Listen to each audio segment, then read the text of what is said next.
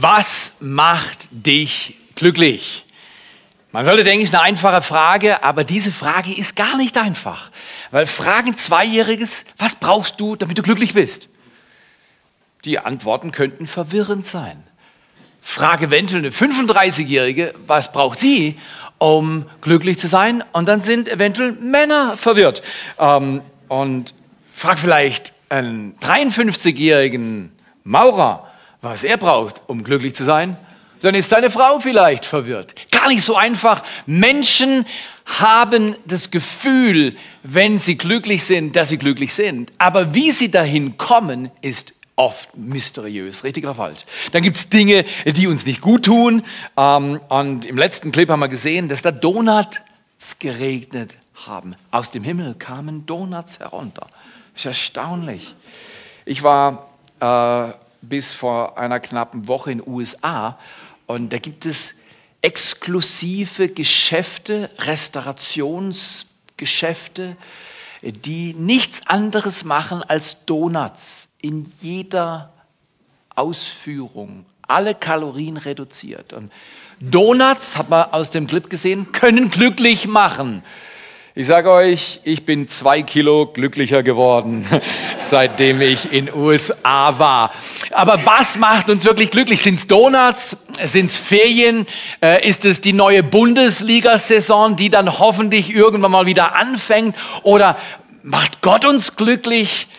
Was macht uns glücklich? Oder vielleicht fragst du dich, was macht mich unglücklich? Es gibt auch Dinge, die uns unglücklich machen. Eines können wir heute Mittag in jedem Fall feststellen. Glück ist keine Glückssache. Glück ist keine Glückssache. In unserem deutschen Sprachgebrauch gibt's dieses Wort Dusel. Wer kennt das? Dusel? Oh, habe ich Dusel gehabt. Ah, ich bin in die, in die Ortschaft reingefahren und ich war weit über 50 und, und, und zum Glück, ich, plötzlich dachte ich, mach mal langsam. Und dann bremse ich richtig heftig ab und bin deutlich unter 60 und das nächste, was ich sehe, ist ein Kasten. Und er hat nicht geblitzt. Meine Güte, habe ich Dusel gehabt. Hätte ich 20 Sekunden später abgebremst, hätte es geblitzt. Wäre ich fällig gewesen. Oder dann gibt es noch was anderes, das verstehe ich überhaupt nicht, aber dann sagen Leute, oh, hab ich Schwein gehabt. Du, ich habe Lotto gespielt, hab ich Schwein gehabt. Ich weiß nicht, wer von euch braucht Schwein? Äh, in, in der Regel brauchen kein Schwein, oder? Aber wir haben alle möglichen Ausdrucksformen für Glück. Schwein, Dusel, äh, happy, happy, clappy. Ich bei dir immer happy, clappy. Ich glaube, sehr oft in unserem Leben ist es alles andere als happy, clappy. Und dann denken wir manchmal, er hat es einfach besser. Er wurde in die richtige Familie geboren, er ist intelligent, er ist groß, er ist schön, er, ist, er hat alles, was man braucht. Wenn ich seine Ausgangsbasis hätte, dann ging es mir auch gut. Ihr Affen mit eurem Glück, wenn ich hätte, was er hat, dann wäre ich auch glücklich. Was sagen wir wirklich? Wir sagen, Glück ist Glückssache und ich habe Pech gehabt. Ist das, was die Bibel lehrt? Manche haben Glück, andere haben Pech. Einen trifft Schicksal härter, den anderen gefedert, schön soft. Ich glaube das nicht. Ich glaube, dass das Leben eine Reise ist, die Gott für uns vorbereitet, für jeden individuell mit Liebe vorbereitet. Nicht alles erscheint liebevoll, was wir im Leben erleben, aber Gott hilft uns durchs Leben zu navigieren. Und Glück ist keine Glückssache, sondern Glück. Und wir schauen uns heute mal einen Teil eines Kapitels der wichtigsten Predigt von Jesus an. Und zwar, die Predigt heißt wie?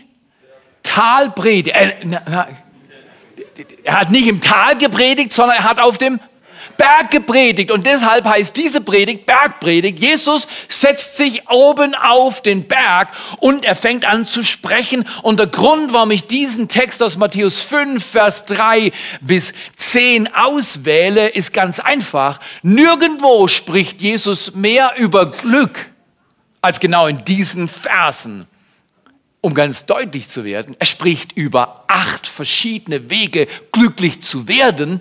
Und wir sind absolut erstaunt, wenn wir den Text durchlesen, was er da rausholt. Weil ihr werdet gleich sehen, was er da rausholt, das hätten wir nicht unbedingt ausgewählt. Aber er muss es wissen. Er ist Gott, er ist Schöpfer, er ist Herr, er ist Chef, er ist Retter, er hat mit seinem Leben bezahlt am Kreuz. Und er hat als letztes, bevor er starb, am Kreuz gesagt, es ist vollbracht. Man könnte sagen, alles, was es braucht, um im Leben wirklich glücklich zu sein, hat er für dich und mich vorbereitet. Ich möchte dich einladen, geh mal mit mir auf eine Reise. Acht Gedanken, die hinleiten zu einem fundamentalen Gedanken, nämlich der das alles bündelt. Wie kann ich glücklich werden? Glücklich werden, wenn ich Umstände habe, die mich unglücklich machen. Wenn ich Rahmenbedingungen habe, wenn ich vielleicht in Beziehungen lebe, wenn ich ähm, äh, Situationen höre, die mein Leben scheinbar total verändern. Ich werde euch ein bisschen was von meiner Reise in den USA erzählen. Eine Begebenheit in der U-Bahn. Ist erstaunlich, oder? In New York willst du nicht mit dem Auto rumfahren. Jetzt, ich bin so ein Autoliebhaber, weil U-Bahn-Pläne und rein und raus und, und, und es heiß im Sommer in den Untergrund und tausend Gleise und Zahlen. Das verwirrt mich. Ich bin ein einfacher Mensch. Aber meine Frau, die ist schlauer als ich, hat gesagt, Theo, du lässt das Auto weit vor der Stadt.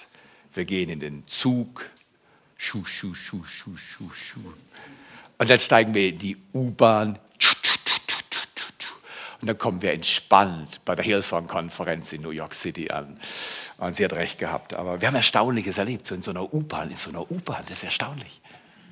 Da kannst du nachts um zwei fahren oder morgens um elf. Du hast erstaunliche Leute in deiner Umgebung.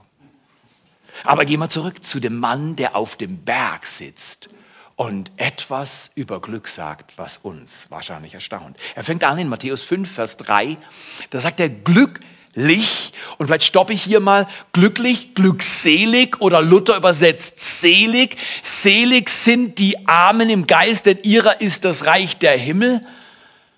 Matthäus 5 in der Bergpredigt. Das ist eine Predigt auf dem Berg für Menschen im Tal. Wenn du im Tal bist, ist diese Bergpredigt genau das Richtige, weil sie führt dich aus dem Tal auf den Berg. Aber was heißt glückselig oder noch schwerer verstehbar selig? Selig oder glückselig, wenn du es im Griechischen nachsiehst, das ist, da steht das Wort Makarios. Makarios hat nichts mit Karies zu tun. Das eine ist ein Problem in deinem Mund und das andere ist ein Zustand deines Herzens, den du unbedingt erleben willst. Weil das ist das, was die Typen, die Drogen machen, immer machen wollten und nie hinbekommen haben. Einfach nur ein kurzer Überblick. Was immer du dir reinwirfst, sei es Essen oder sonstiges Zeugs, es wird nie dauerhaft Glück bewirken. Also beim Essen bin ich da ein besonderer, ich habe es wirklich versucht in den USA, habe gesagt, ich habe so wenig geschlafen, bin so viel unterwegs gewesen, ähm, ich glaube, ich brauche ein bisschen extra Glück.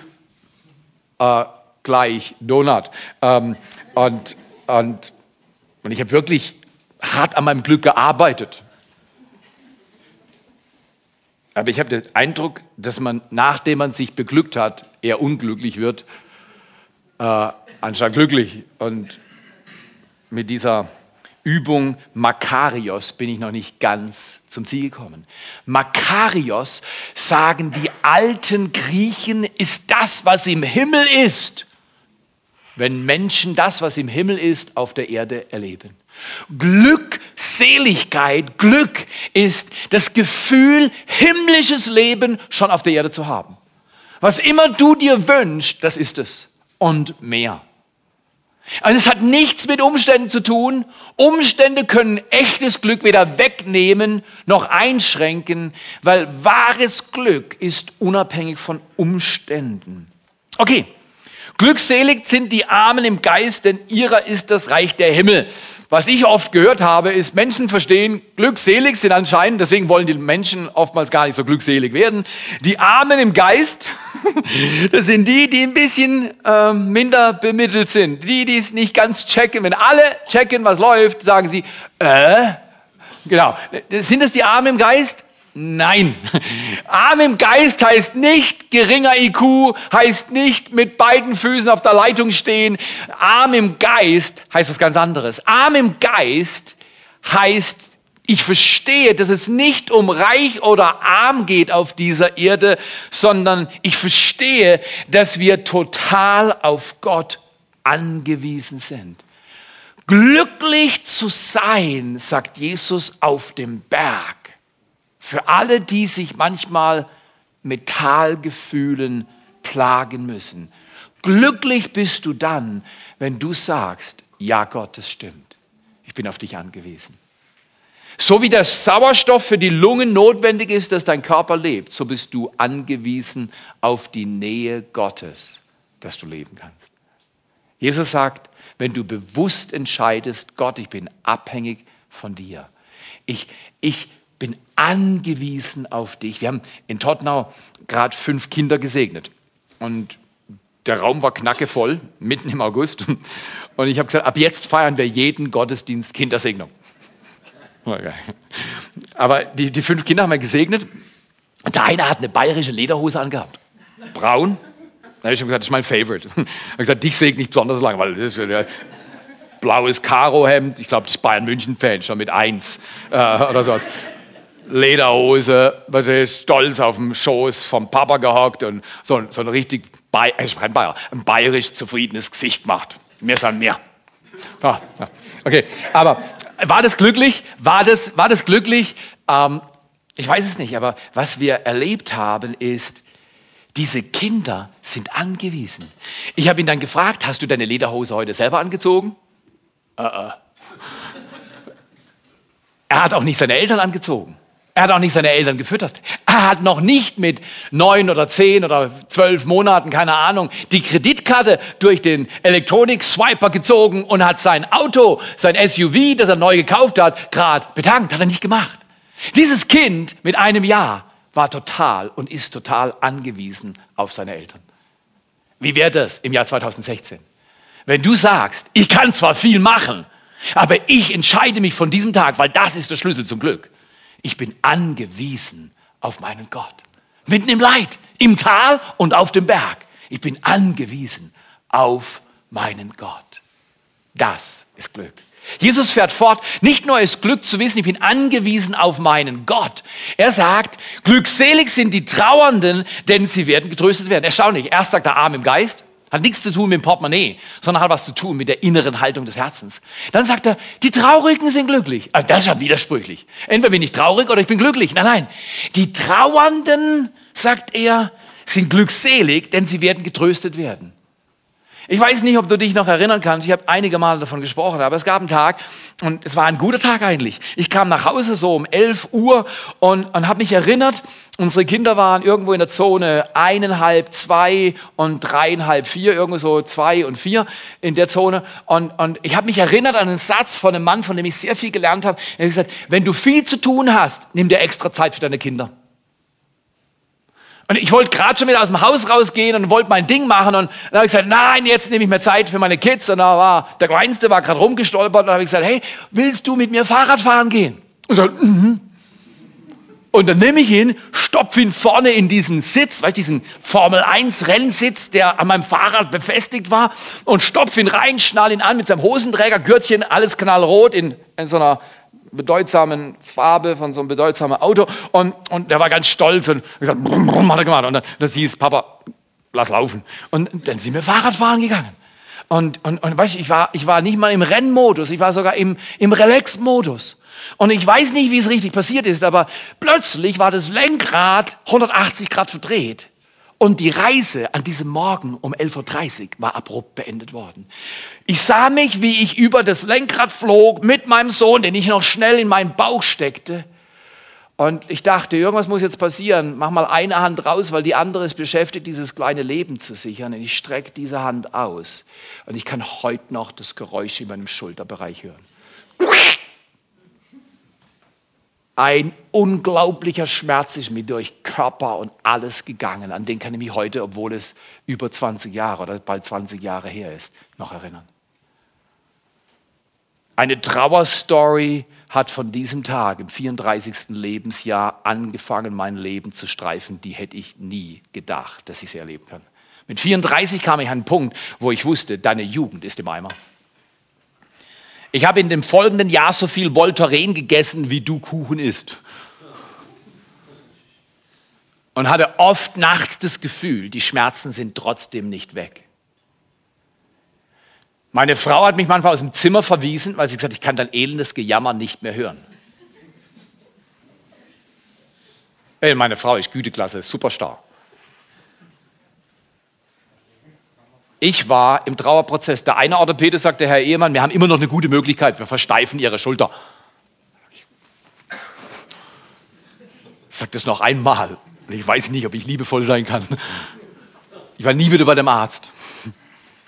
Ein anderer Arzt, Dr. Professor Reichelt in Freiburg, hat mir etwas Besseres gesagt. Er hat gesagt, Herr Ehemann, mach mal langsam. Erwarten Sie Gutes.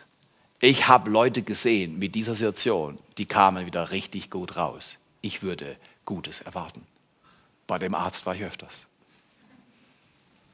Aber was ich feststellen musste, Trauer streifte mein Leben und ich konnte mich nicht gegen dieses Empfinden auflehnen, es war zu dominant sondern ich habe gelernt und davon redet Jesus. Glücklich sind nicht die Traurigen, das wäre nicht sehr logisch, sondern glücklich sind die Traurigen, wenn sie verstehen, dass nicht im Verdrängen des Schmerzes, sondern im Annehmen liegt Trost. Im Annehmen, nicht ich find's gut, wenn ich mir die Schulter ausreiß, weil ich ein netter Papa sein wollte und mit meinem Sohn immer ein Fahrrad fahren gegangen bin.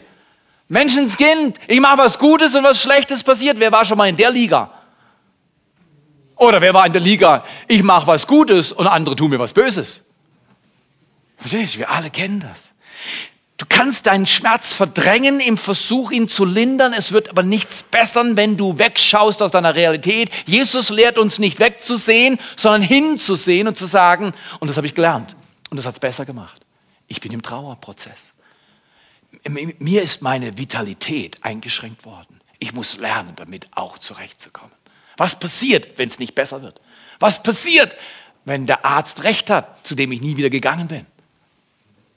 Jesus, ich trauere, aber ich trauere richtig. Und ich sage euch, in diesem Jahr habe ich Augenblicke erlebt, die mich zwar zerbrochen haben, aber das, was ich in diesem Jahr erlebt, gelernt und was ich in diesem und durch dieses Jahr geworden bin, will ich nie wieder missen.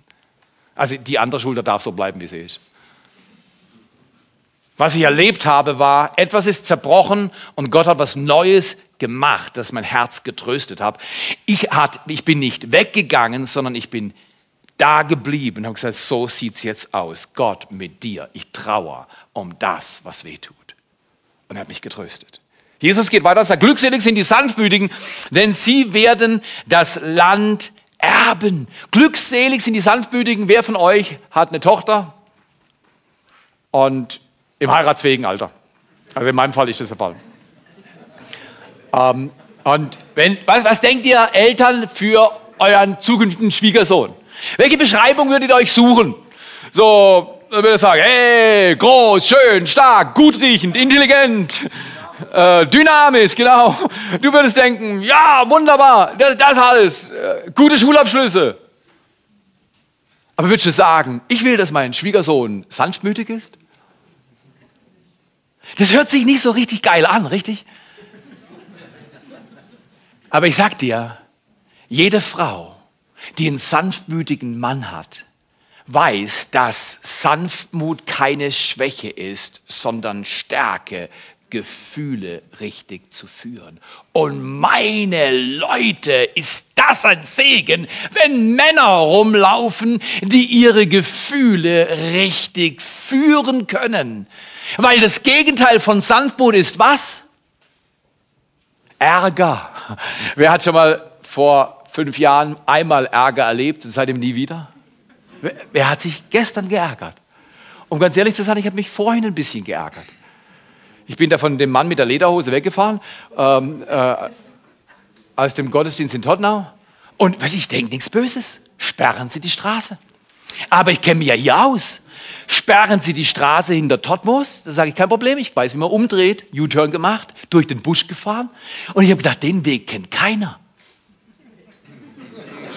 Ich fahre den Weg hoch, zehn Minuten später Verbotsschild. Jetzt war ich herausgefordert, sanft zu bleiben. Gott sei Dank war ich sanft. Ich war an die Sperre ran, drehe mein Fenster runter und mit sanftmütigem Ton meine Gefühle gut geführt. Habe ich zu dem Mensch gesagt, ich bin Pfarrer und ich komme gerade aus einem Gottesdienst und muss in den nächsten und ich bin leider schon etwas spät. Meinen Sie, Sie können die Schranke hochnehmen und ich kann schnell unten durchfahren und dann kann das Radrennen ungestört weitergehen?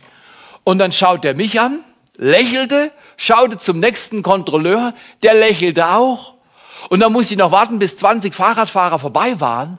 Und dann ging die Schranke hoch und ich dachte, Sanftmut schafft Wege, die Ärger nie bereitstellen kann. Jesus, help me. Das ist Schleue. Guck mal hier, das Fritzle kam einmal in die Schule, war beim Klassenlehrer und ging zum Klassenlehrer und sagte, Herr Lehrer, Herr Lehrer, ich habe eine Frage. Wie ist es? Kann man bestraft werden für etwas, was man nicht getan hat, Herr Lehrer? Und der Lehrer sagt und sagt, nein, nein, das geht gar nicht. Also, wenn man etwas nicht getan hat, dann kann man auch nicht bestraft werden. Das wäre ja total ungerecht. Fasst der Fritzl sich wieder an den Kopf, schaut zum Herr Lehrer und sagt, gut, das hört sich gut an. Herr Lehrer, ich habe meine Hausaufgaben nicht gemacht. Er ist schlau. Wenn, wenn du, wenn du arm im Geist bist, wenn du dich angewiesen weißt und dich bewusst hingibst an Gott, wenn du dich entscheidest zu trauern in der Art, dass du deinen Gefühlen nicht davonläufst, sondern mit deinen Gefühlen zu Gott kommst, dann wirst du getröstet.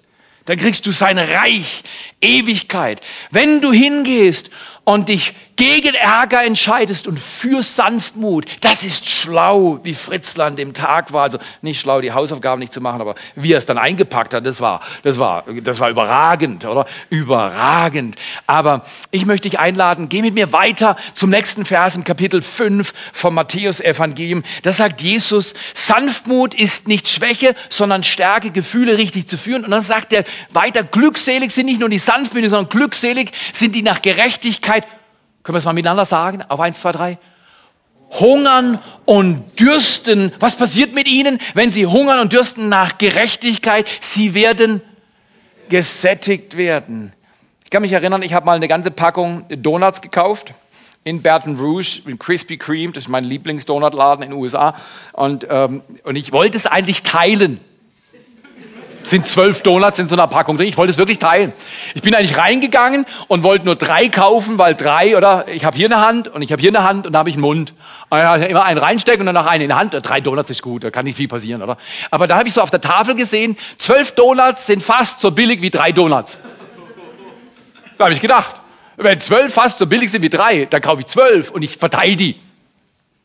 Und dann bin ich ins Auto gegangen und habe ich mir im Auto umgeschaut, war niemand im Auto ich gesagt, ich wollte ja teilen, aber es war niemand da, der es empfangen wollte. Und dann habe ich die Donuts, aber ich esse mal meine drei Donuts. Und dann kam mir plötzlich eine Rechnung im Kopf.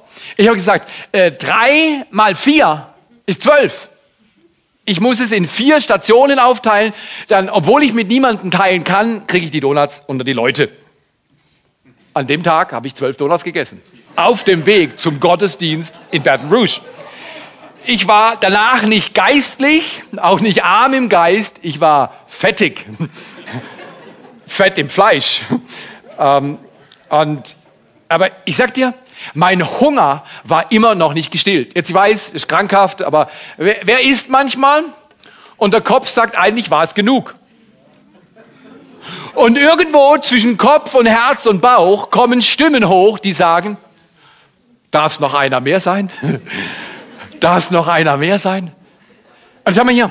Wir reden hier um einen Hunger, der gestillt wird, der das Leben glücklich macht, wenn du lernst, so zu leben, arm im Geist, angewiesen auf Gott, trauernd, nicht weglaufen, sondern hinschauen und sagen, Gott, du kannst mich trösten. Sanftmütig, nicht dem Ärger sich verschreiben, sondern der Stärke deine Gefühle richtig zu führen. Und jetzt gerecht, richtiges, es war nicht richtig, heute habe ich es gelernt, also meine Frau hat mir das nachher gesagt, ich sage, guck mal hier, Theo, Gott Vater, Gott Sohn und Gott Heiliger Geist, er ist ein Vorbild, nie mehr als drei Donuts in einer Sitzung.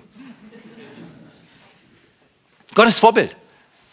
Begrenze dich selbst. Die, die, Lektion fällt mir schwer, aber meine Frau ist mir ein gutes Vorbild. Ich übe. Glückselig, die nach Gerechtigkeit hungern. Ich habe geübt zu hungern Und ich verstehe mittlerweile Folgendes. Suche das Gute, anstatt das Schlechte zu bedauern. Suche das Gute, anstatt das Schlechte zu bedauern, heißt, du suchst Gerechtigkeit. Wer das sucht, wird seinen Hunger und Durst im Leben gesättigt bekommen. Weil wenn du richtig lebst mit Gott, kommt dein Herz zur Ruhe. Wenn du richtig lebst mit Gott und nur er weiß, wie das geht, kommt dein Herz zur Ruhe. Sünde schafft den Aufruhr deines Lebens. Was immer Sünde ist, Sünde ist das, was dich trennt von Gott und von Menschen. Sünde ist eigenmächtiges Handeln gegen Gottes Plan. Hungere nach Gerechtigkeit. Und du wirst sehen, wie Dinge, die Macht über dich ergreifen wollen, Macht verlieren. Das ist stark. Das ist ein neues Leben. Das ist ein erlöstes Leben. Suche das Gute. Und wenn es mal nicht klappt, Hunger danach trotzdem und bedauere nicht das Schlechte. Nicht lamentieren über vergossene Milch. Jesus fährt weiter in Kapitel 5 vom Matthäus-Evangelium und sagt, glückselig die Barmherzigen, denn ihnen, können wir es miteinander sagen, ihnen wird Barmherzigkeit widerfahren. Wir waren, wie ich vorhin erwähnt habe, in der U-Bahn und ich kann mich erinnern, es war der letzte Tag von der Hillsong-Konferenz in New York und wir sind ähm, eingestiegen beim Barclays Center, nachdem wir äh, die richtige Bahn sortiert haben. Das ist nämlich gar nicht so einfach. Da gibt's 25 Stockwerke und alle möglichen Farben und äh, überall flimmert eine Screen, wo irgendwas nach irgendwo fährt. Und wir wussten, wo wir hin wollten, aber wir wussten nicht, wie der Ort heißt, wo die Bahn noch hinfährt, nachdem wir ausgestiegen sind.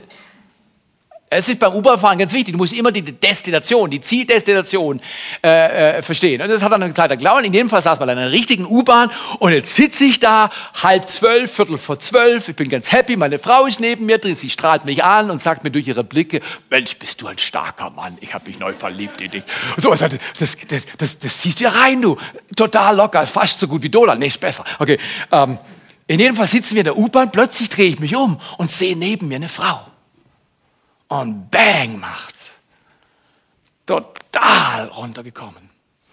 Sie sitzt da und ein Bild der Trauer. Mit beiden Händen hält sie eine Plastiktüte und aus der Plastiktüte oben schaut ein Stück Glas raus, was sich später als eine Flasche entpuppt. Und immer wieder hält sie die Flasche umgeben von der Plastiktüte, der schwarzen Plastiktüte und führt diese Flasche zum Mund. Die Leute um uns herum, die U-Bahn war voll um Viertel vor zwölf, sehen genau, was hier läuft. Eine Person hat eine Substanz nicht im Griff, sondern die Substanz hat sie im Griff. Und jetzt komme ich. Und ich komme nicht gut weg in der Situation. Ich sitze neben ihr und plötzlich merke ich, ich habe sie gar nicht wahrgenommen, sie riecht. Und ich bin so eine Sissy. Als wenn ich immer gut riechen würde, oder? Äh, face the fact. Aber ich, ich rutschte zu meiner Frau, die riecht immer gut. Aber immer wieder sah ich die Flasche und die Plastiktüte. Und diese Frau, die so entsetzlich aussah. Und ich dachte, Menschenskind, könntest du dich auch zusammenreißen. Und plötzlich merke ich, wie Gott sich in meine Konversation mit mir selbst einmischt. Und er sagt, Theo, ich wusste noch nicht, dass ich heute über Barmherzigkeit rede. Aber was ich vor allem spürte, ich war nicht barmherzig. Sie nervte mich. Sie roch. Und sie hat sich verhalten in einer Weise, wie ich es nicht gut fand. Und plötzlich sagt Jesus zu mir, ich mag sie. Oh, plötzlich wird es anders. Ich mag sie. Und in den folgenden Augenblicken brach mir mein Herz. Ich erinnerte mich an Augenblicke, wo ich alles andere als vorbildlich war. Und meine Gerichtstendenz, weil Jesus folgen immer drei Gruppen, oder? Die Jünger, die Volksmassen, am Berg waren Massen von Menschen. Und welche Gruppe fehlt noch? Die Pharisäer. Da saß ein Pharisäer in der U-Bahn der dachte, das krieg ich aber anders in den Griff. Und plötzlich spricht Jesus zu mir und sagt, Theo, lass sein. Mein Herz ändert sich, während ich neben dieser Frau sitze und ich schaue mit Erbarmen das nächste Mal auf die Flasche in der schwarzen Plastiktüte. Und ich denke, wahrscheinlich ist das ihre einzige Hilfe. Das ist ein Freund. Und dieser Freund gibt ihr Dienste. Und plötzlich habe ich sie ganz anders gesehen. Ich habe so ein bisschen ihre Augen seitlich angeschaut. Sie schaute mich an. Kam mir folgender Gedanke. Ich hatte den Eindruck, Gott bittet mich, sie was zu fragen. Ich habe sie dann gefragt, könnte es sein, dass sie einen Traum hatten, der ihnen wichtig war, den sie aufgegeben haben, weil es schwierig war und den Traum total fortgeschmissen haben. Könnte es sein, dass dieser Traum sie glücklich machen würde? Ich habe den Eindruck, Gott sagt mir, dass ich Ihnen sagen soll, er hat den Traum noch für Sie. Sie schaut mich an, denkt, warum quatscht er mich an? Aber du merkst, sie, sie überlegt, soll sie Kontrolle fallen lassen und ehrlich werden? Sie war noch unehrlich. Und dann habe ich mich näher zu ihr rüber bewegt und meine Schulter an ihre Schulter gelegt und plötzlich merkte ich, sie schaut mich wieder an. Und sie, ihre Blicke sagten, erzähl mir noch was. Und dann sage ich ihr, ich bin Pfarrer und ich erlebe immer wieder, dass an Gott zu glauben oftmals eine Herausforderung ist. Aber ich habe eines gelernt in den letzten Jahren. Bevor ich einmal an Gott glaube, glaubt er immer zuerst an mich. Und ich habe zu ihr gesagt, und ich habe mich dann so, ich habe mich dann rübergelehnt. Die Leute haben mir zugeschaut, die haben, die haben ja gehört, in der U-Bahn, du hörst alles. Und jetzt war alles still geworden. Ich lehne mich zu ihr rüber, was ein Bild. Hier ist meine Frau.